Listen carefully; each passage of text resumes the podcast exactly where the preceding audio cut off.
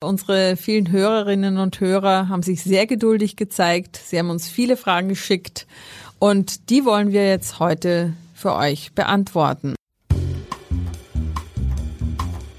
Dr. Matthias Riedel. Gesünder Leben mit dem aus dem TV bekannten Ernährungsdoc und Elisabeth Jessen.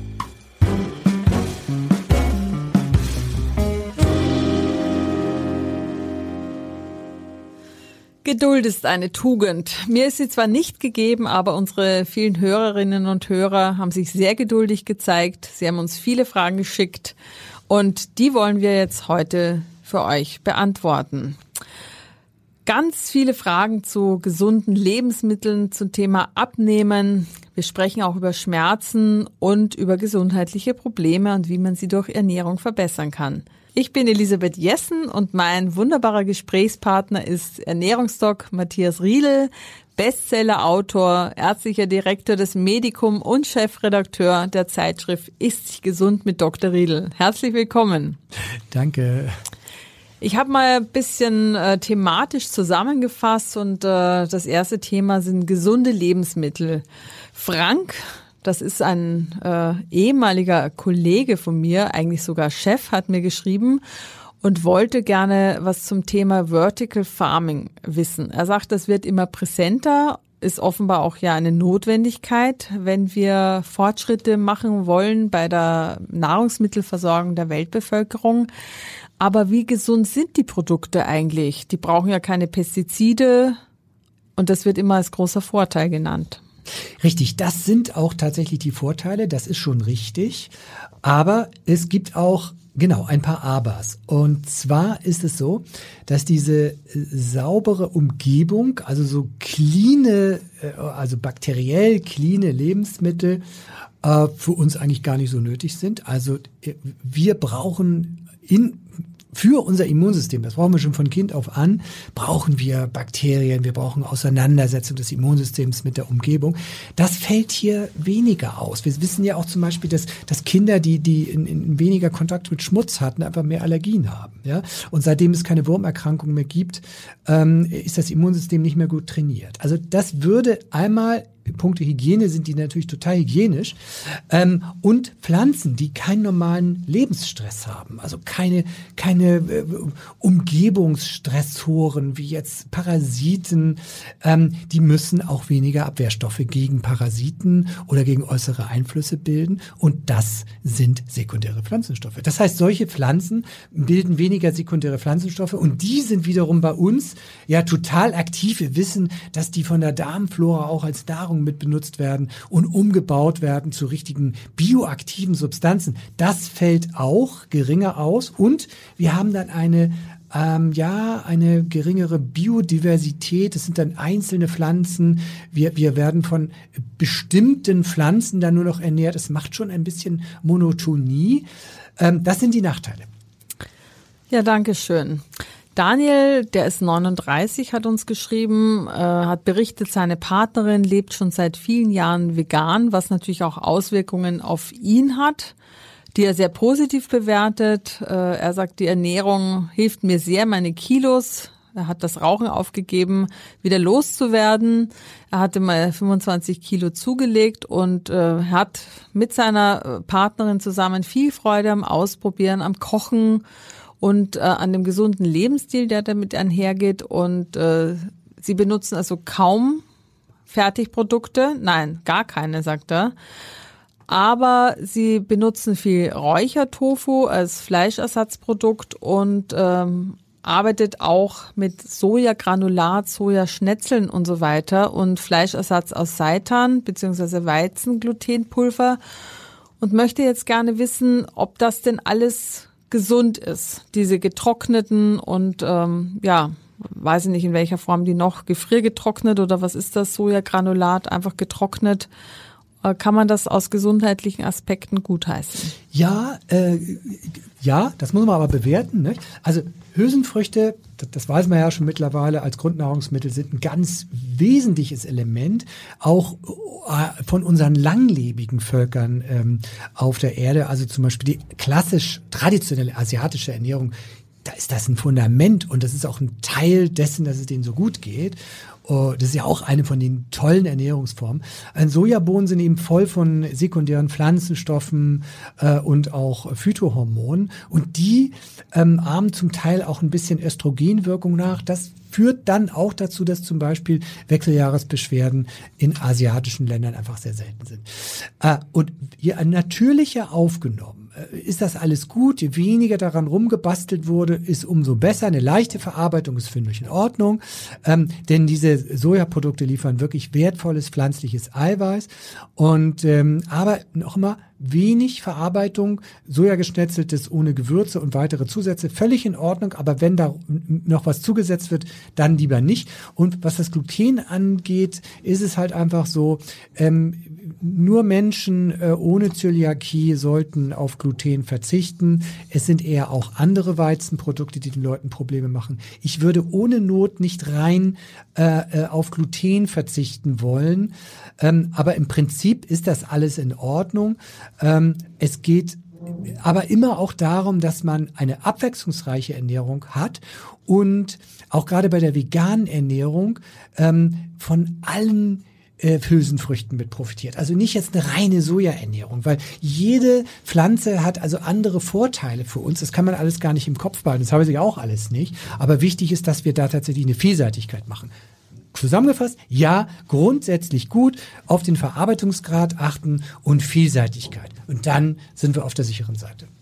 Aber bei Daniel ist es ja wie bei vielen Männern, wenn die eine Partnerin an ihrer Seite haben, dann leben sie sowieso gesünder. So ist es. Das sind die berühmten fünf Jahre, die der Mann dann länger lebt, ne, wenn genau. die Partnerin sich um ihn kümmert. Frauen bringen, und das ist leider so, tut mir leid für dieses Klischee, aber die Erfahrung ist einfach so, auf den Diätfachschulen ist der Frauenanteil bei deutlich über 90 Prozent. Und wir haben im Bereich fast nur Frauen. Bei den Ärzten ist es manchmal auch ein Mann ähm, klar.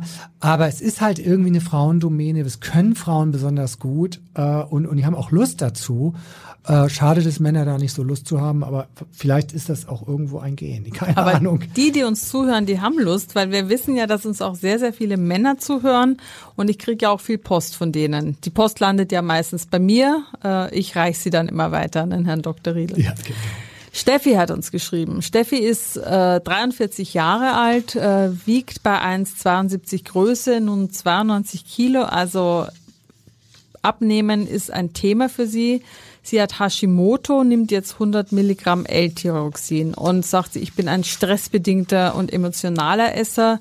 Sie würde sich gerne gesünder ernähren und hat jetzt viel über Basenernährung basenüberschüssige Ernährung äh, gelesen und versucht es damit. Möchte aber gerne wissen ähm, und sagt, ich habe das Problem, dass vermeintlich gesunde Lebensmittel wie Magerquark, Naturjoghurt, Haferflocken nicht basisch sind. Diese nun zu meiden, finde ich auch wieder schade.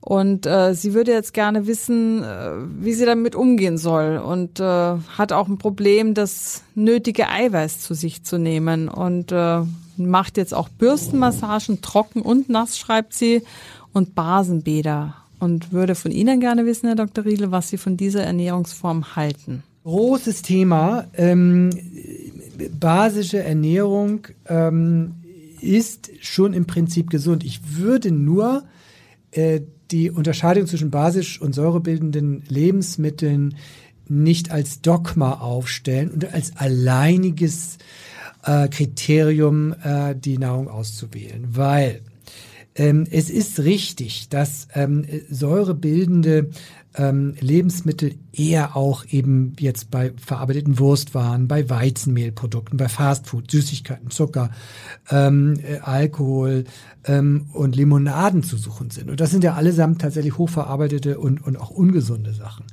Ähm, das ist richtig. Wenn man das äh, reduziert, ist man schon wirklich weit im Bereich der basischen Ernährung. Ähm, da, da sind die Haferflocken ähm, äh, durchaus äh, gesund und, und überwiegen ähm, ähm, etwaigen Nachteilen, äh, was die Säurebildung äh, möglicherweise angeht. Also sehr wichtig ist eben beim Verhalten, ähm, äh, was eine Übersäuerung oder eine tendenzielle Übersäuerung im Körper bewirkt, eben auch Stress beispielsweise. Und wenn man sich wenig bewegt und wenig Schlaf hat, also damit hat man wirklich wichtige Faktoren auch mit dabei. Deshalb würde ich bei den Lebensmitteln nicht so streng sein. Äh, und ähm, deshalb also nicht das zum hohen Dogma auswählen. Ähm, ich bin da auch ein bisschen kritisch. Ähm, wir dürfen es nicht übertreiben. Das Leben, die, die Nahrungsmittelindustrie hat dann auch schon wieder Produkte, also basische Pulver dann herausgebracht. Damit kann man das auf keinen Fall äh, ersetzen, weil ein gesundes Leben ist eher ein basenbildendes Leben. Und darauf sollte man fokussieren. Ähm, das finde ich da viel wichtiger, als ähm, äh, sich äh, mit, mit der, der basenbildenden Wirkung von Lebensmitteln zu sehr auseinanderzusetzen. Weil wenn sie gesund sind, so wie wie, ich es hier äh, empfehle bei der artgerechten Ernährung, dann sind die auch im Wesentlichen eine basenbildende Ernährung. Das heißt, wenn ich 50, wenn ich 500 Gramm Gemüse am Tag esse, habe ich 500 Gramm basenbildende Ernährung. Äh, also da, da, da ist dann, wenn man dann noch Schlaf hat genug und, und, und wenig Stress und äh, sich sportlich betätigt, dann ist das Thema eigentlich schon abgehakt. Also Steffi, ein bisschen weniger Dogma höre ich daraus. Ja. Ja? Genau. Dann wollen wir uns um das Thema Schmerzen kümmern. Dagmar aus Berlin hat uns geschrieben, eine ziemlich lange Mail. Ich versuche es mal kurz zusammenzufassen. Also sie leidet seit ihrer frühen Jugend an gichtähnlichen entzündlichen Schüben am Großzehengrundgelenk, am Knie und am Daumengrundgelenk. Die Schübe kommen in großen Abständen, meistens nur an einem Gelenk, sind entzündet und schmerzhaft und so ein Schub dauert dann drei bis fünf Tage. Sie hat das ärztlich abklären lassen.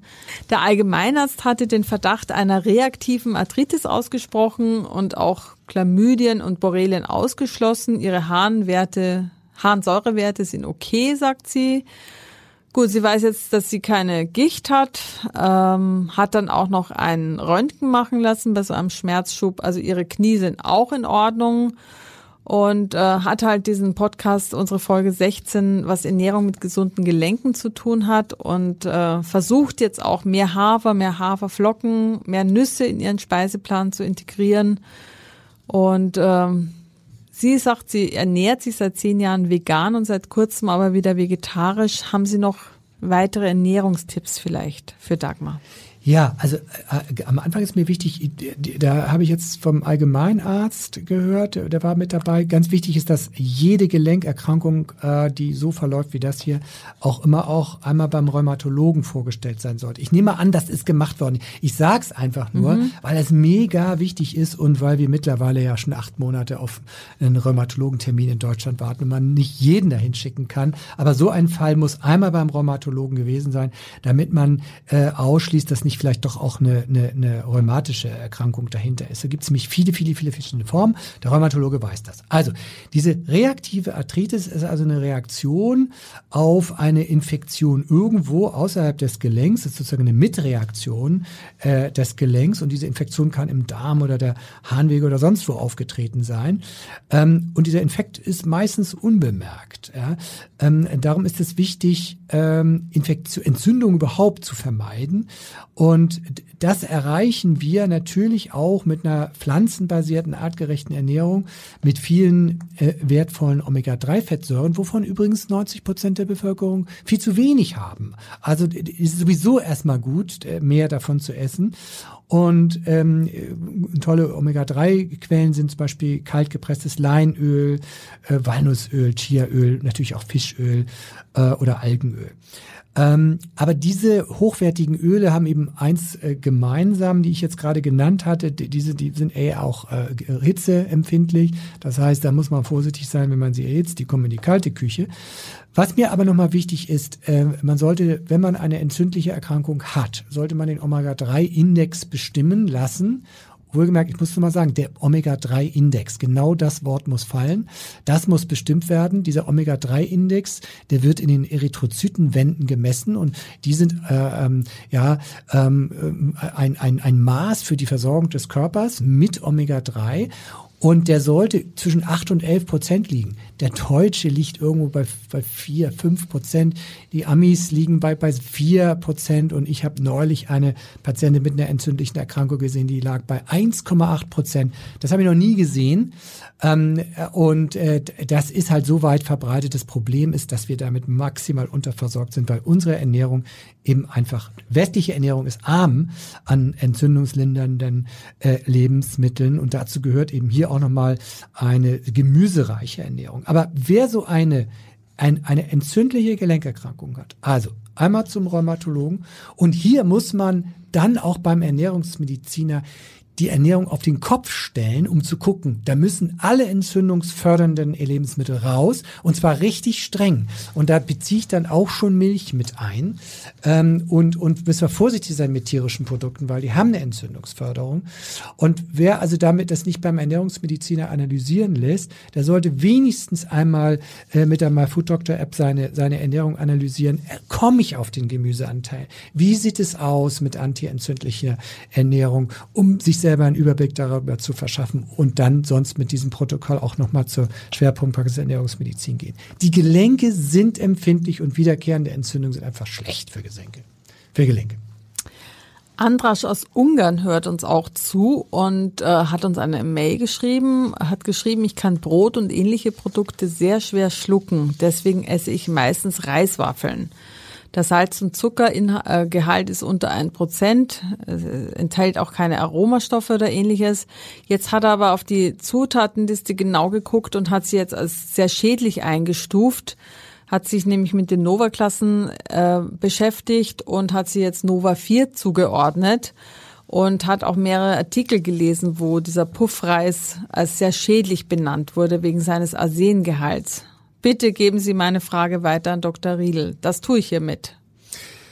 Ja, richtig. Äh, das Reisproblem, ne? Ähm, ja, also einmal nochmal Nova Klasse 4, es sind hochverarbeitete Produkte, wo auch viele Zusatzstoffe ähm, und Aromastoffe beigemengt wurden. Wenn in diesem Produkt Aromen sind und Zusatzstoffe, dann ist das tatsächlich Nova Klasse 4. Dann würde ich das sowieso sein lassen. Ähm, äh, Wenn es nicht mega, ein mega Genuss ist. Aber das äh, ist ja hier nur am Rande.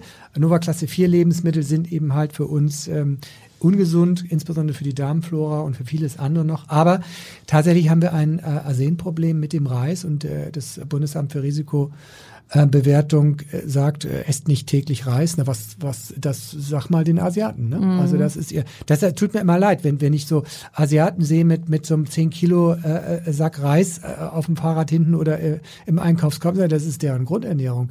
Und tatsächlich ist das Ersehen ein Problem. Es gibt wenige Böden in Europa, die, äh, es gibt zum Beispiel Anbaugebiete in Italien, die sind noch nicht so Arsen verseucht. Arsen kommt in die Böden einfach durch die Bewässerung und weil die Flüsse einfach Arsen enthalten. Und damit sind die Böden verseucht. Das ist also schon eine Auswirkung ähm, äh, des menschlichen Tuns. Und dieses Arsen ist halt, besteht im Verdacht, äh, Krebs zu erregen und belastet auch die Niere. Das ist nicht gut. Und tatsächlich habe ich das auch immer im Auge, wenn ich, wenn ich Reis esse. Ähm, und ähm, echter Basmati-Reis, der, der soll also tatsächlich dabei ähm, am wenigsten Reis enthalten, aber es gibt bestimmte Bio-Reisarten, muss man nochmal googeln, die weniger oder kein äh, Reis enthalten. Ich Arsen meinen Sie? Äh, Entschuldigung, genau. genau. ja, ja, ist klar. Die kein, die kein Arsen enthalten. Und ich habe mir davon mal einen kleinen Vorrat angeschafft und ich, ich bin da sehr, sehr, sehr pingelig, ähm, äh, was, was das angeht. Aber natürlich esse ich auch normalen Reis. Aber man sollte es nicht unnötig äh, machen und sich unnötig damit belasten. Das ist sicher richtig. Und ähm, ja, wenn denn Reiswaffeln unbedingt sein müssen, natürlich kann man auch Linsenwaffeln essen äh, oder auch Maiswaffeln, darauf kann man ausweichen. Und das würde ich in diesem Fall empfehlen. Okay, und was kann denn, äh, also eigentlich ist jemand, der nicht schlucken kann, ja auch ein Fall für die Logopädin, denke ich. Unbedingt, ja. Ähm, äh, genau, Logopäden äh, ähm, können helfen bei Schluckstörungen und man kann Lebensmittel auch andicken äh, und auch lernen, wie man sie richtig andickt. Und es kommt immer auf die Art der Schluckstörung an. Das stimmt. Die Logopädin ist die Person, äh, die dabei sich im Kehlkopfbereich super auskennt. Also Andrasch, äh, das wäre auf jeden Fall ein Rat auch. Und wenn man sonst nicht gut schlucken kann, was wären denn sonst noch Lebensmittel? Weil ich ich hätte gar nicht gedacht, dass man Reiswaffeln gut schlucken kann, wenn man ein Schluckproblem hat, weil die ja relativ sperrig sind ja, so. Genau, es kommt auf die Art der Schluckstörung an. Meistens wirken, äh, können ähm, jetzt angedickte Lebensmittel püriert, aber mhm. dann mit einer gewissen Konsistenz besser geschluckt werden. Aber das kommt immer auf die Art der Schluckstörung mhm. an. Aber ich tatsächlich eine Logopädin einmal hinzuziehen. Ja. Mhm. Dann haben wir ein großes Thema Schwangerschaft. Äh, Daniela hat uns geschrieben, 37 Jahre alt, hat vor zwei bis drei Jahren circa 25 Kilo äh, durch Intervallfasten und Low Carb abgenommen. So, und äh, jetzt hat sie in ihrer Schwangerschaft gelesen, man soll nicht Low Carb essen, da sonst das Kind später stärker mit Übergewicht zu kämpfen hat. Ähm, sie durfte dann auch keinen Sport machen, hat der Frauenarzt gesagt, und ist jetzt wieder in alte und ungesunde Ernährungsmuster zurückgefallen. Ihr Sohn bekommt äh, Zwiemilch, nennt sich das so? Ja. Ähm, sie stillt aber auch und ähm, ja, volles Stillen ist nicht möglich und sie hat jetzt äh, dadurch, dass sie nicht ähm, ausreichend stillt, auch nicht wirklich Gewicht verloren, was ja sonst eigentlich eine wunderbare Methode ist, ganz schnell wieder abzunehmen. Und hat jetzt eine Liste bekommen, was sie alles nicht essen soll, da es für das Baby blähend sein soll. Und jetzt Ihre Frage, darf man während der Schwangerschaft Low Carb essen? Schadet das dem, dem Kind? Uh, Schwangerschaft, ja. wichtiges Thema, weil tatsächlich mhm. ist es auch, ist mir ganz wichtig, weil äh, in der Schwangerschaft entsteht ein neuer Mensch. Und ähm, äh, unsere Krankheiten sind ja zu 75 Prozent genetisch, aber mit der falschen Ernährung können wir bei den 25 Prozent äh, äh, die äh, die Lebensweise mitbestimmt eben enorm viel Schaden anrichten. Deshalb ich, ich würde also in der Schwangerschaft mit irgendwelchen Diäten und Ernährungsformen anzukommen. Es ist total falsch. Es geht in der Schwangerschaft darum, dass die Mutter nicht zu stark zunimmt. Das erhöht epigenetisch das Risiko fürs Kind, für, für Krebs, für Übergewicht und Diabetes Typ 2. Also eine Gewichtszunahme einschränken, aber eben nicht bewusst Diät machen, weil dann leidet das Kind wieder.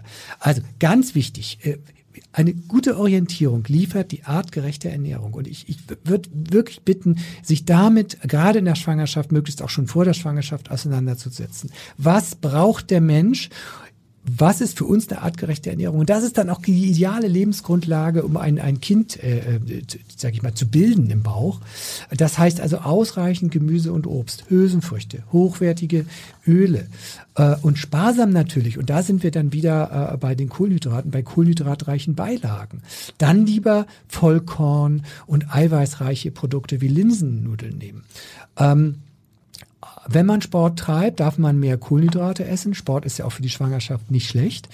Äh, Low Carb wird generell nicht empfohlen, weil das Einschränkungen macht und dann sind mich, bin ich nachher wieder bei viel zu viel tierischen Produkten und das verändert die Ernährung negativ. Was man aber reduzieren soll, und das ist dann wiederum im Sinne von Low Carb, das Reduzieren der Kohlenhydrate, die ganz einfach sind. Also, äh, einfaches Brot, hochgemahlen, Kuchen äh, und all das Ganze von der Lebensmittelindustrie. Und vor allen Dingen, Fertigprodukte muss man meiden, wie der Teufel das Weihwasser in ähm, äh, der Schwangerschaft, weil da ist Chemie drin, da sind eben diese einfachen Kohlenhydrate. Das sind die Carbs, die man weglassen soll. Ja, und das ist eben total wichtig. Ist mir total wichtig.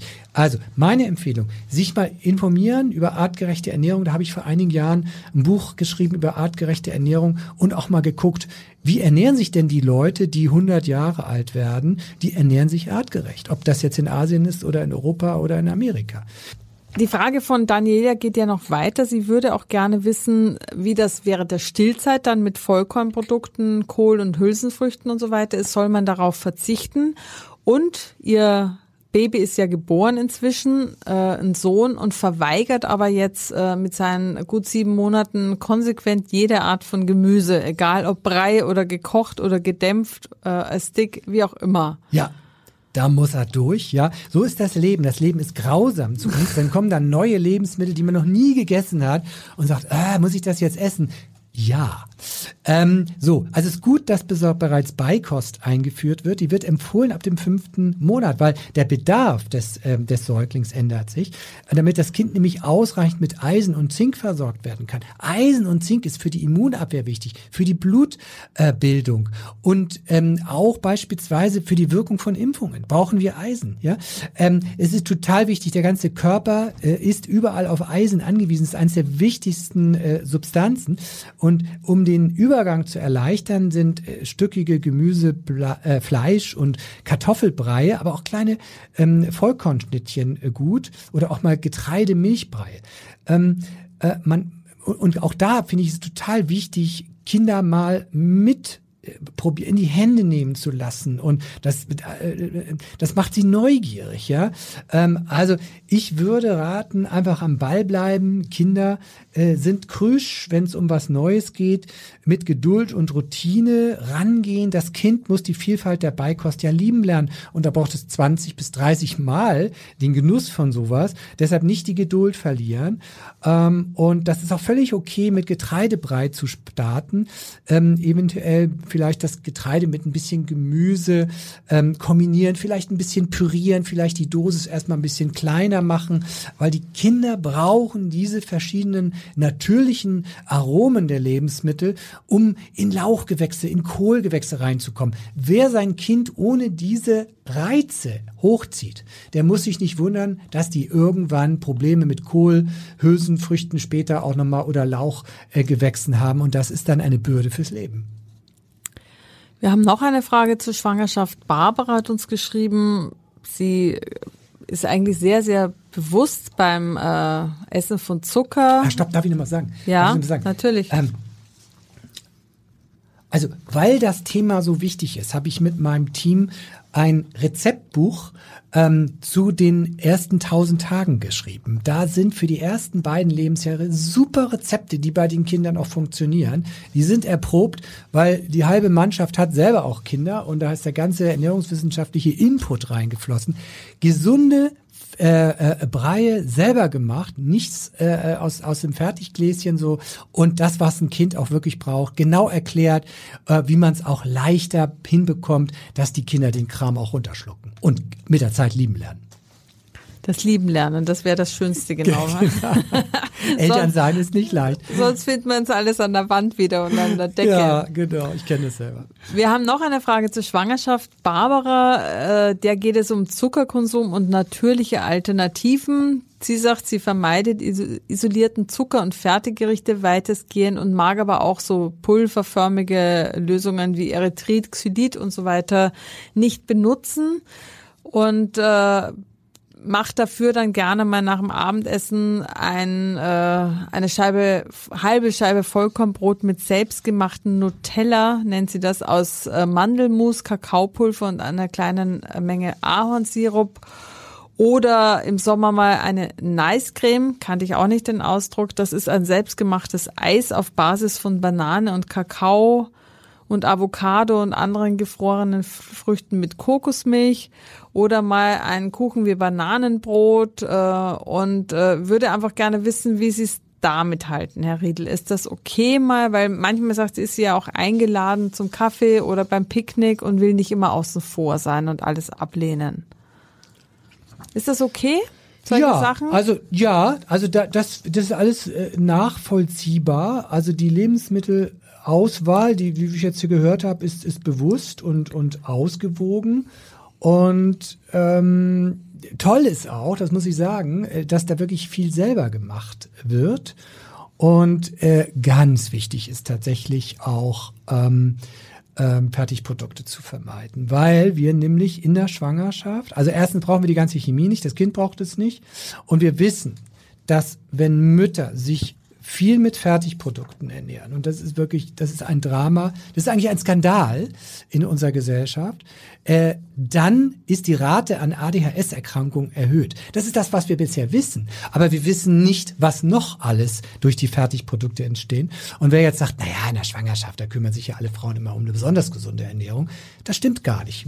Ich erinnere an eine Studie, da konnte gezeigt werden, dass die Hälfte der Schwangeren sich zu 50 Prozent nicht, dass die Schwangeren sich im Schnitt zu 50 Prozent von Fertigprodukten ernährt haben und die beste lag bei 18 Prozent und die schlechteste bei 88 Prozent. Die hat sich fast nur noch von hochverarbeiteten Fertigprodukten ernährt. Und es konnte gezeigt werden, dass der Fötus schlechter wächst. Und das ist ein Drama. Das ist sozusagen ein Wachstumshemmer. Deshalb nochmal wirklich großes Lob, Orden angehängt, Fertigprodukte zu meiden. Das ist niemals wichtiger als in der Schwangerschaft. Wer das als Erwachsener ist, weiß, was er tut, er verkürzt sein Leben und belastet seine Darmflora und vieles mehr. Das ist okay. Dann weiß man, was man tut. Aber hier hat man eine Verantwortung für ein Kind, das gesund zur Welt kommen will. Und das ist wirklich super. Kann ich gar nicht genug loben. Also, solange das Essen gut tut, Spaß macht, beibehalten und genießen. Ähm, vielleicht kann man noch bei den Naschereien Eiweiß mit einbauen, zum Beispiel ähm, ein bisschen Quark reinrühren oder auch äh, mal Bohnenbrownies ausprobieren. Also Gemüsekuchen. Das ist eine super Sache. Ich bin ein Fan von Gemüsekuchen. Es ist am Ende nachher gar kein Kuchen mehr, sondern es ist einfach nur noch gesund. Also ja, ba Bananenbrot äh, zum Beispiel mit, mit, mit Nüssen drin. Wahnsinn. Liebe ich. Äh, auch selbstgemacht schmeckt ja alles sowieso besser. Äh, die Nahrungsmittelindustrie braucht ja Aromen und den ganzen Kram da drin, damit das überhaupt noch schmeckt, wenn man es aus der Packung zieht. Ja, äh, und selber gemacht ist einfach toll. Herzlichen Dank. Dann wollen wir mal den Blick auch noch auf äh, gesundheitliche Probleme richten. Andrea hat geschrieben, welche Lebensmittel sind gut für die Augen, besonders bei Kurzsichtigkeit oder Altersweitsichtigkeit und hilft Trinken bei trockenen Augen. Ich weiß, dass man immer sagt, Karotten sind gut für die Augen. Sonst wüsste ich nichts und ich weiß noch nicht mal, ob das stimmt. Gute Frage, sehr, sehr gute Frage, weil, weil das wird häufig vergessen. Ich sage ja immer, Ernährungsmedizin hat für fast alle Krankheiten eine Antwort äh, oder zumindest irgendwelche Beziehungen oder Empfehlungen. Ja, für gesunde Augen äh, ist es tatsächlich so, dass äh, gerade auch ähm, für die Makuladegeneration, das ist die altersbedingte Erblindung, ähm, Omega-3-Fettsäuren wichtig sind und ähm, äh, Lutein und Xeaxanthin, das finden wir zum Beispiel in Mais oder auch in Bohnen. Äh, das weiß man, also gerade eher präventiv. Wenn ich jetzt die Frage Kurzsichtigkeit, Altersweitsichtigkeit, also Kurzsichtigkeit entsteht halt durch viel Lesen in der Nähe und das ist ja etwas, was sehr, sehr äh, um sich greift, auch gerade durch die Handys. Da, da kommt auf uns was auf uns zu, ähm, äh, wenn ich die Kinder so sehe. Und ähm, da weiß ich bei, bei, bei Kurzsichtigkeit äh, derzeit keine äh, Veränderung durch Ernährung. Bin ich aber gespannt. Gibt wahrscheinlich, aber es muss da weiter geforscht werden. Altersweitsichtigkeit ist ja letztlich eine Alterung des Auges und eine äh, geringere Verformbarkeit äh, der Linse und auch ähm, des Auges. Hier würde ich einfach denken, dass eine äh, antientzündliche, altersverlangsamende Ernährung möglicherweise hilfreich ist, aber keine Beweise, aber das wäre jetzt eine Theorie. Ähm, Omega-3-Fettsäuren habe ich schon gesagt. Ähm, äh, es gehört auch dazu, eine äh, ausreichend äh, zu trinken. Das ist wichtig, weil natürlich jedes Gewebe funktioniert besser, wenn man ausreichend getrunken hat. Ähm, ich würde in diesem Zusammenhang einfach auch raten, äh, sich wirklich abwechslungsreich, artgerecht zu ernähren, mit wirklich den Gemüseanteil voll auszureizen, ähm, um eine optimale Versorgung zu haben. Wir wissen auch, dass zum Beispiel der graue Star, das ist ja auch eine altersbedingte Veränderung, die aber bei Diabetes und bei äh, Beschädigungen der Linse auch vermehrt auftritt, ähm, äh, Vitamin C äh, gut hilft, aber bitte nicht als Tablette, dabei hat es nämlich nicht gut gewirkt, sondern in Form von tatsächlichem echten Essen von Gemüse. Also das hat dabei eine Auswirkung ähm, auf die Entwicklung eines grauen Stars und das kann man darüber hinauszögern trockene Augen, mh, hm, ob Trinken dabei hilft, ja, natürlich, wenn man, wenn man Durst hat, hat man auch eher mal äh, trockene Augen. Die Heimschleimhäute werden trocken. Das ist ganz wichtig. Ausreichend zu trinken. Meine Empfehlung 0,03 Liter pro Kilogramm Körpergewicht am Tag, ja, das auch wirklich einhalten und gleich am Vormittag zu starten. Das ist schon sehr wichtig. Aber es ist ein interessantes Feld. Ähm, letztlich ist das Auge ja auch ein Teil unseres gesunden Körpers und profitiert mit Sicherheit auch von der gesunden Ernährung, aber gibt es wenig Forschung. Danke. Karin schreibt hier für ihre Tochter, die in Washington in den USA lebt, ist Vegetarierin, hat seit zwei Jahren eine Magenschleimhauterkrankung. Sie sagt, es sei Reflux, aber sie hat kein Sodbrennen. Wenn sie das Falsche isst, hat sie starken Magendruck und äh, gegen ihre Schilddrüsenunterfunktion nimmt sie täglich L-Tyroxin. Sie trinkt keinen Alkohol, meidet scharfe Gewürze und Knoblauch und noch andere Dinge. Sie ist stark abgemagert und weiß jetzt seit kurzem, dass sie MS hat. Und ähm, Karin möchte jetzt gerne wissen, gibt es Ernährungstipps für ein Leben mit MS oder haben Sie vielleicht sogar ein Buch darüber geschrieben? Ja, ähm, ganz, ganz, ganz wichtiges. Also es sind ja wirklich zwei Themen hier angesprochen. Ähm, Sodbrennen oder der sogenannte stille Reflux auch, nämlich äh, sozusagen einen Rückfluss von Magensäure in den Magen, der gar keine Beschwerden macht. Ganz tückisch, ja? Mhm. weil man es dann noch nicht mal richtig merkt. Wenn da nur Magendruck ist, das hat sie sicherlich auch noch, eine Schleimhautempfindlichkeit. Aber äh, ein ständiger Rückfluss ähm, äh, von Magensäure greift die äh, Schleimhaut der Speiseröhre an und kann über kurz oder lang zu einer Veränderung führen, die auch in Krebs münden kann. Und Speiseröhrenkrebs ist wirklich, wirklich ernst zu nehmen und hat eine schlechte Prognose. Gerade wenn es eben still passiert und man es nicht rechtzeitig merkt. Deshalb äh, würde ich auch raten, hier die Ernährung zu verbessern und strikt einzuhalten. Auch ein Rat an alle, die unter Sodbrennen leiden, ähm, äh, mal reinzugucken, wie weit ist das gediehen und mit Ernährung was zu machen, weil wir wissen mittlerweile, dass die Medikamente, die dafür gegeben werden, die Darmflora verändert und man kommt von den Medikamenten auch schlecht wieder los. Aber wichtigere Frage, MS. Ähm, ja, also MS, ich erinnere mich an eine Patientin, äh, die, die wir auch bei den äh, NDR Ernährungsdocs äh, gezeigt haben. Äh, diese Patientin hatte also bei jeder Kontrolle auch immer wieder entzündliche Veränderungen im Gehirn und es, sie stand wieder kurz vor der Therapieeskalation. Wir haben sie dann umgestellt auf eine antientzündliche Ernährung und ähm, sie hatte dann in diesem Zeitraum keine Verschlechterung mehr und es ging ihr auch nach diesen Dreharbeiten deutlich besser. Und äh, soweit ich mich erinnere, ist sie äh, ohne Medikation. Ja, das macht Hoffnung. Nun ist MS eine entzündliche Erkrankung. So und wenn der Körper äh, sozusagen sich selber attackiert, dann müssen wir äh, äh mit antientzündlicher Ernährung daran. Das kann ich gleich mal kurz skizzieren, aber es ist ein Riesenfeld. Ich, ich habe mit, mit Johann Lafer das äh, Medical Cuisine antientzündliche Ernährung äh, geschrieben. Da gibt es viele tolle Ideen dazu und auch ein Theorieteil.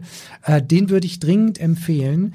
Medical Cuisine, antientzündliche Ernährung. Antientzündliche Ernährung wirkt auch altersverlangsamt, aber ist auch wirksam bei Autoimmunerkrankungen, auch, auch jetzt bei Erkrankungen wie MS, bei Rheuma. Also es ist für viele ein wichtiges Thema. Aber was sind die Elemente dabei? Überwiegend fleischlos. Ja? Diese Arachidonsäure im Fleisch wirkt entzündungsfördernd äh, reichlich Vollkornprodukte, Gemüse und Obst, ähm, die liefern eben Ballaststoffe. Ballaststoffe wirken direkt antientzündlich und pflanzliche Produkte enthalten, Pflanz Lebensmittel enthalten eben keine Arachidonsäure. Also wirklich eine Arachidonsäure-Bombe ist übrigens das Croissant. Ja? Da kann man, da kann, da, da findet man mehr entzündungsfördernde Fette als, als im Schweineschnitzel. Ja? Das wissen viele nicht. Und manche essen das täglich. Ja? Also fettreiche äh, Lebensmittel deutlich reduzieren die gesättigten Fettsäure weg, Fertigprodukte weg. Hier muss man tatsächlich strikter werden. Ich bin, bin ja in der Ernährungstherapie ein Feind von strikten Verboten, aber hier geht es tatsächlich um eine ernstzunehmende, lebensbedrohliche Erkrankung. Und da, da kommt tatsächlich, ich will das jetzt nicht als Verbot machen, ja, aber als dringende Empfehlung, Omega-3-Fettsäure hoch drehen. Äh, möglichst Vegetarier werden. Das ist total gut. Omega-3 kommt man hier an dieser Erkrankung auch mit Supplementen, an den Supplementen nicht vorbei. Hier muss der Omega-3-Index gemessen werden. Hier muss auch, neben dem, dass man sich so ein, ein Buch kauft, um da ein, sich einzulesen, ähm, äh, muss auch der Ernährungsmediziner kontaktiert werden. Hier muss die Ernährung auf den Prüfstand gestellt werden. Mindestens, also wenn Sie jetzt äh, in, in, ähm, im Ausland lebt, dann mit der MyFoodDoctor-App beispielsweise aber ähm, ich würde auch einen Ernährungsmediziner ähm, ausprobieren, wie die Qualität der Kollegen in Amerika ist. Ähm, das ist ähm, schwierig. In Deutschland ist die Ernährungsmedizin zum Teil sehr weit und manchmal lohnt sich auch ein Besuch in Deutschland. Den Rest kann man manchmal auch online dann machen. Ganz wichtig. Also pflanzliche Öle ähm, und ähm, ja, äh, antientzündlich wirkt auch regelmäßig Bewegung, Sport, äh, gesunder Schlaf Meditation, das sind Elemente, die man tatsächlich auch äh, äh unheimlich äh, betonen sollte. Also es, gerade bei dieser lebensbedrohlichen Erkrankung alles tun, erstmal selber ran und dann aber auch bitte den Ernährungsmediziner aufsuchen. Und das ist wirklich ein Spezialgebiet, wo man wirklich viel erreichen kann. Ich weiß, dass das allgemein nicht empfohlen wird. Aber ähm, es ist noch nicht äh, in den Leitlinien, aber wir haben damit sehr, sehr, sehr gute Erfahrungen. Ja, herzlichen Dank. Marina hat uns geschrieben, äh, und zwar zum Thema Intervallfasten, was ja viele, die uns zuhören, beschäftigt, immer wieder kommen dazu Fragen. Marina sagt, ich habe einige Male schon versucht, die 16-8-Methode anzuwenden. Ich ernähre mich grundsätzlich gesund. Das heißt, ich esse ausgewogen, achte auf ausreichende Zufuhr an Ballaststoffen und trinke auch über den Tag verteilt genug. Den Fastentag beginne ich wie immer morgens mit zwei Tassen heißem Wasser und nehme die erste Mahlzeit, zum Beispiel Porridge mit Obst, dann gegen 12 Uhr ein. Leider habe ich an den Folgetagen immer wieder unter starker Verstopfung zu leiden, sodass ich die Versuche immer wieder ein einstelle. Und dieses Problem habe ich auch in meinem Freundeskreis gehört. Was machen wir falsch? Haben Sie einen Rat, Herr Dr. Riegel? Ja, also während der Fastenperiode hat man üblicherweise seltener Stuhlgang, weil ja auch weniger gegessen wird. Ne? Aber solange das eben keine Beschwerden macht, kein Grund zur Sorgnis. Das ist dann einfach so. Ähm, normal ist ja übrigens immer ähm, die Stuhlfrequenz, äh, sagt man so als Faustregel unter Ärzten. Also alles zwischen dreimal am Tag und alle drei Tage ist normal. Also, also keine Sorge, ja. Ähm, aber es, es kann auch ähm, äh, helfen, dann an den Tagen, also wo da nicht gefastet wird, mehr Ballaststoffe zu essen. Das würde ich dann betonen. Äh, Leinsamen äh, und, und Flohsamen und dazu ganz, ganz, ganz viel trinken. Bewegung ist so eine Sache, manche Studien sagen, nee, bringt nichts, aber ich würde es trotzdem versuchen, äh, Spaziergang nach dem Essen beispielsweise. Ähm, außerdem, ähm, ja, äh, kann es sein, dass das, äh, Frauen auf äh, Fasten manchmal anders reagieren als Männer. Äh, man kann auch kürzere Fastenphasen mal ausprobieren. Ähm, wenn es also trotz dieser Maßnahmen immer noch zu Obstipation, also zur Verstopfung kommt, die belastend ist. Ja, das kann man dann tatsächlich mal empfehlen. Ja, danke schön. Ruth hat uns geschrieben, ich habe Ende 2021 mit dem sogenannten Scheinfasten begonnen. Das müssen Sie mir gleich erklären, Herr Riedel, was das ist. Ich faste alle zwei bis vier Monate für drei bis fünf Tage nach der Scheinfastenmethode. Die Abstände und Dauer schwanken, je nachdem, wie ich das in meinen Alltag eingetakt eingetaktet kriege. Ich habe das Gefühl, dass mir das gut tut, kann aber nicht richtig beschreiben, warum. Und ähm, an diesen Scheinfastentagen isst sie maximal 800 Kalorien und ausschließlich vegan. Die Methode gibt einige Obergrenze für Proteine, Fett und Kohlenhydrate vor. Im normalen Alltag isst sie in der Regel zwei Mahlzeiten im Tag und den Kaffee am Morgen mit einem Schuss Milch. Am Wochenende darf es auch mal was Süßes sein, unter der Woche nicht. Außerhalb der Fastentage zählt sie keine Kalorien, sondern versucht nur auf die Gemüsemengen zu kommen. Sie ist 41 Jahre alt, hat drei Kinder, wiegt 65 Kilo bei einer Körpergröße von 1,68 und der Bauchumfang ist bei 79 bis 80, also noch im Rahmen. Und äh, wüsste einfach gerne, ob diese Fasterei sinnvoll ist. Ja, also Scheinfasten äh, dabei ähm, sollen ähm, äh, besonders pflanzliche Lebensmittel äh, wie jetzt Gemüse, Olivenöl, pflanzliches Eiweiß, Hülsenfrüchte, Salat gegessen werden. Äh, weglassen dann eher ähm, jetzt äh, Reis beispielsweise, also weißer Reis, Brot, äh, Pasta, Zucker, Süßigkeiten. Ähm, ähm, ja, also hier ist es so, ähm, ähm, wenn man sich mit dieser ähm, äh, Fastenmethode wohlfühlt und das Gefühl hat, dass das äh, zur Gesundheit beiträgt, dann kann man das gerne machen. Ähm, so kalorienärmere Tage ohne tierische Lebensmittel ähm, sind durchaus ähm, äh, positiv für, für unsere Gesundheit und sind auch in der Lage, mal den Verdauungstrakt zu entlasten. Ähm, jetzt Proteinmangel, Eiweißmangel. Ähm, es ist schon wichtig, äh, eine ausreichende Eiweißzufuhr zu bekommen. Und da brauchen wir auch ganz besonders viel pflanzliche. Ähm, denn die Eiweiße, die bilden ja unsere Muskulatur und werden aber auch äh, in Zellen eingebaut, Haare, sogar auch die Knochenfestigkeit ist äh, auch von Eiweiß abhängig. Und vor allen Dingen sind Eiweiße eben auch die Sattmacher. Da, da fühlen wir uns damit wohler und, und das äh, macht auch den Jeeper auf Süßes weniger. Und äh, der Blutzuckerspiegel wird auch durch Eiweiße gut reguliert. Also auf unsere Psyche ist das wichtig. Eiweiß ist also äh, eigentlich eine wesentliche ähm, äh, ja ein wesentliches Ziel unserer Ernährung. Wir sprechen für alle Lebes Lebewesen von einem Eiweißziel und das müssen wir erfüllen. Und ansonsten äh, ist die Ernährung halt nicht ausgewogen. Das wäre wichtig zu beachten. Ja, vielen Dank. Das war doch mal ein ganzer Schwung Fragen und Antworten. Wenn ihr Fragen habt, dann schickt sie bitte an elisabeth.jessen.funkemedien.de. Kann immer ein bisschen dauern, sage ich ja auch immer wieder dazu, weil wir einfach äh, in jeder Folge halt üblicherweise nur ein paar Fragen beantworten. Heute gab es mal einen ganzen Schwung. Und wir wollen natürlich nicht auf unseren Ernährungsmythos verzichten. Der Ernährungsmythos.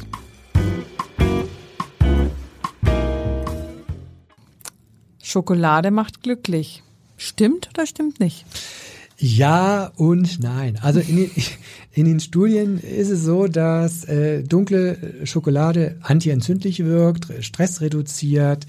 Ähm, allerdings brauchen wir dafür einen äh, Schokoladenanteil von ab 70 Prozent.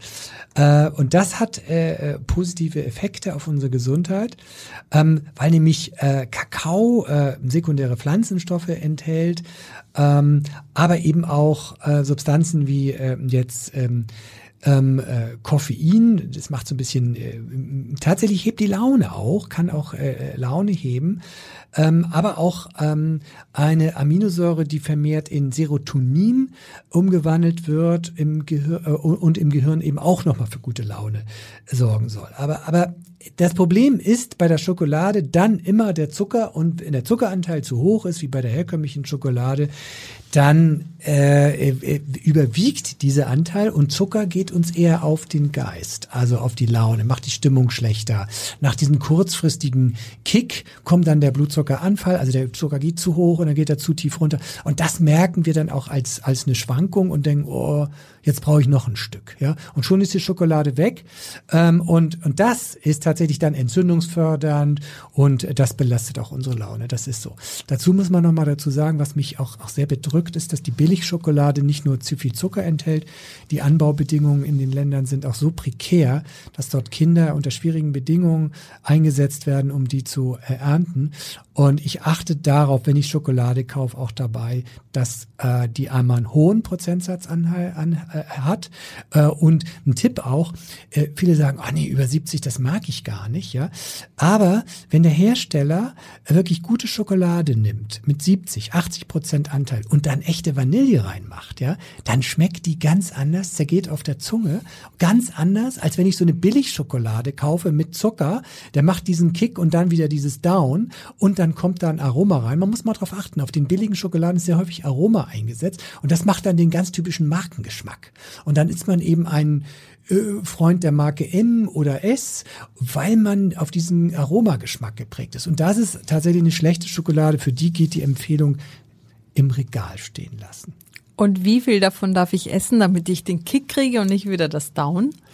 Ähm, also die, die gute Schokolade, von der ich jetzt sprach, ja. also da, da ist man manchmal schon, ich, ich finde, wenn ich eine Viertel Schokoladetafel gegessen habe oder zwei, drei, vier Stückchen, dann reicht mir das auch. Das ist dann schön. Ich fühle mich dann auch wohl. Wenn ich mehr esse, geht's mir auch nicht so gut. Ähm, bei mir ist noch, ich darf die abends nicht essen, nur mal als Tipp.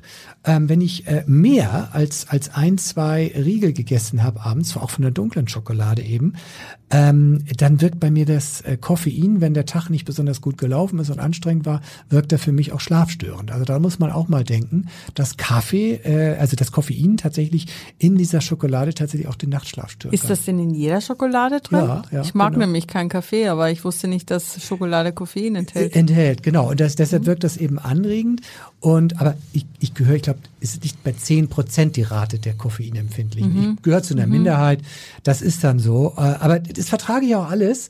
Ich esse ja auch wenig Schokolade abends ähm, und selten. Aber ich vertrage alles. Aber wenn der Tag aufregend war und ich viel äh, um die Ohren hatte, dann, dann darf es abends nicht noch Koffein sein. Ich bin aber froh, dass Sie jetzt nicht gesagt haben, ein Stück am, also ein Stück und dann muss genug sein, weil das fände ich jetzt ein bisschen kümmerlich. Das wäre also, hart, ne? Das, das wäre wär asketisch. Aber vielleicht auch noch mal eine Empfehlung. Wer, wer Probleme hat oder sie die, die Schokolade wirklich mit allen Sinnen zu genießen, sie auf der Zunge zu gehen, nicht kauen und runter. Nee, weil da kann man ganz schnell in ganz kurzer Zeit genau. vertilgen. genau. Man hat ja gar nichts geschmeckt davon. Also Schokolade isst man so, indem man sie auf der Zunge zergehen lässt. Und wer damit Schwierigkeiten hat, der legt sie einfach in den Kühlschrank oder noch härter ins Eisfach, portioniert und dann dauert das richtig lange. Und einfach mal die Augen zumachen und mal gucken, was da an Geschmack auf einen zukommt. Das ist eine Übung übrigens, die wir auch in der Ernährungstherapie machen. Genießt du noch oder schlingst du schon? Ja. ja? Äh, da, das ist total wichtig und an sich ein achtsames Genießen gewöhnen. Ja, wo wir gerade beim Genießen sind. Ohne Rezept geht das natürlich gar nicht. Das Rezept. Verordnet von Dr. Riedel.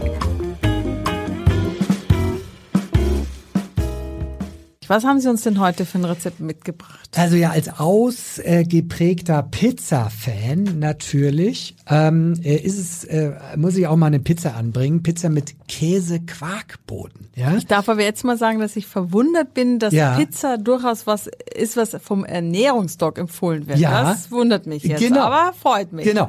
Pizza und Pizza, das sind ja Welten dazwischen. Mhm. Da gibt's einmal diese Tiefkühlpizza mit äh, Phosphaten und mit schlechter Wurst drauf. Nee, die wollen wir nicht. Und- wir, und- wir kochen selber. Genau, und dem, dem Weizenboden vielleicht auch noch ganz dick, also ganz schräg. Also, und also der, der, an, an, der, an der Spitze steht die selbstgemachte äh, Pizza und äh, daran äh, äh, ist durchaus nichts ungesund und gerade diese hier ist auch nochmal gesundheitlich optimiert. Ähm, Pizza mit Quark-Käseboden, man sieht hier also tatsächlich eine, eine leckere Pizza äh, mit, ähm, äh, mit, mit Tomatenscheibchen noch drauf und äh, mit ähm, äh, Basilikum. Also ich, ich erzähle jetzt mal, wa- was der Vorteil ist. Diese äh, äh, eiweißreiche Pizzateig ist eine Alternative ganz ohne Mehl. Also es ist für die Leute eben auch ganz toll, die die ein bisschen low carb sich ernähren wollen und zwar die schlechten Carbs weglassen und die und und dann wirklich mehr Gesundheit haben wollen. Also da nimmt man dann, da kommt Emmentaler rein, Quark, Haferkleie, ja, äh, das wird dann äh, vermengt als Pizzaboden. Ähm, ich habe auch schon einen Pizzaboden äh, mit, gemacht mit mit Ei, ja, ist dann äh, richtig, also proteinreich ähm, und äh, der Belag ist dann ganz nach Laune. Natürlich ist da Tomatenmark drauf, passierte Tomaten, Pizzagewürz und Oliven. Ich selber äh, mag äh, halt äh, äh, äh, Sardellen auch immer da drauf oder ganz toll Kapern. Kapern sind ein Naturheilmittel. Also für, mich Pizza ohne Kapern ist nur die Hälfte. Wer sie nicht mag, einmal probieren. Ich mochte Kapern früher auch nicht so gern, aber sie sind wirklich äh, mega gesund. Aber den Belag, den kann man machen, wie man will. Das hier ist eine echte Low-Carb-Variante. Gemüsereich, ja. Emmentaler macht satt, Quark auch. Ist eine Eiweißpizza, die wirklich super schmeckt. Und ähm, einfach mal machen. Äh, wenn man das jetzt so hört, denkt man, wieso Gott, das ist ja ohne, ohne Teig, ja. aber Haferkleie, die macht die Masse. so ist ja, es. ja, ja, super, genau. kann ich mir gut vorstellen. Ne? Und wir haben noch die Ballaststoffe dabei, die Wirkung des Hafers. Genau das ist das, ja. Einfach mal ausprobieren. Ich finde das super. Äh, Das Rezept ist übrigens au- aus meinen die 100 besten Rezepte, auch viele meiner Lieblingsgerichte, aber alle sind gesundheitlich maximal optimiert. Ja, jetzt ist äh, kurz vor Abendbrotszeit, es wird nicht mehr Ja. gesnackt, äh, jetzt wird Pizza gebacken. Ja. Wir hören uns wieder bei der nächsten Folge. Damit ihr keine verpasst, abonniert uns gerne auf den gängigen Plattformen. Wir freuen uns, dass ihr dabei seid und ich danke Ihnen, Herr Riedel, fürs Kommen, für die vielen tollen Antworten heute für unsere Hörer. Dankeschön. Ich hoffe, es war für jeden was dabei. Wenn ihr noch mehr rund um gesunde Ernährung erfahren wollt, dann folgt mir auf Insta oder Facebook at Dr. Matthias Riedel oder abonniert den Newsletter auf myfooddoctor.de. Und herzlichen Dank auch wieder an unsere Kollegin Heike Becker, die den Schnitt gemacht hat. Die nächste Folge vom Ernährungsdoc hören Sie am Montag in zwei Wochen.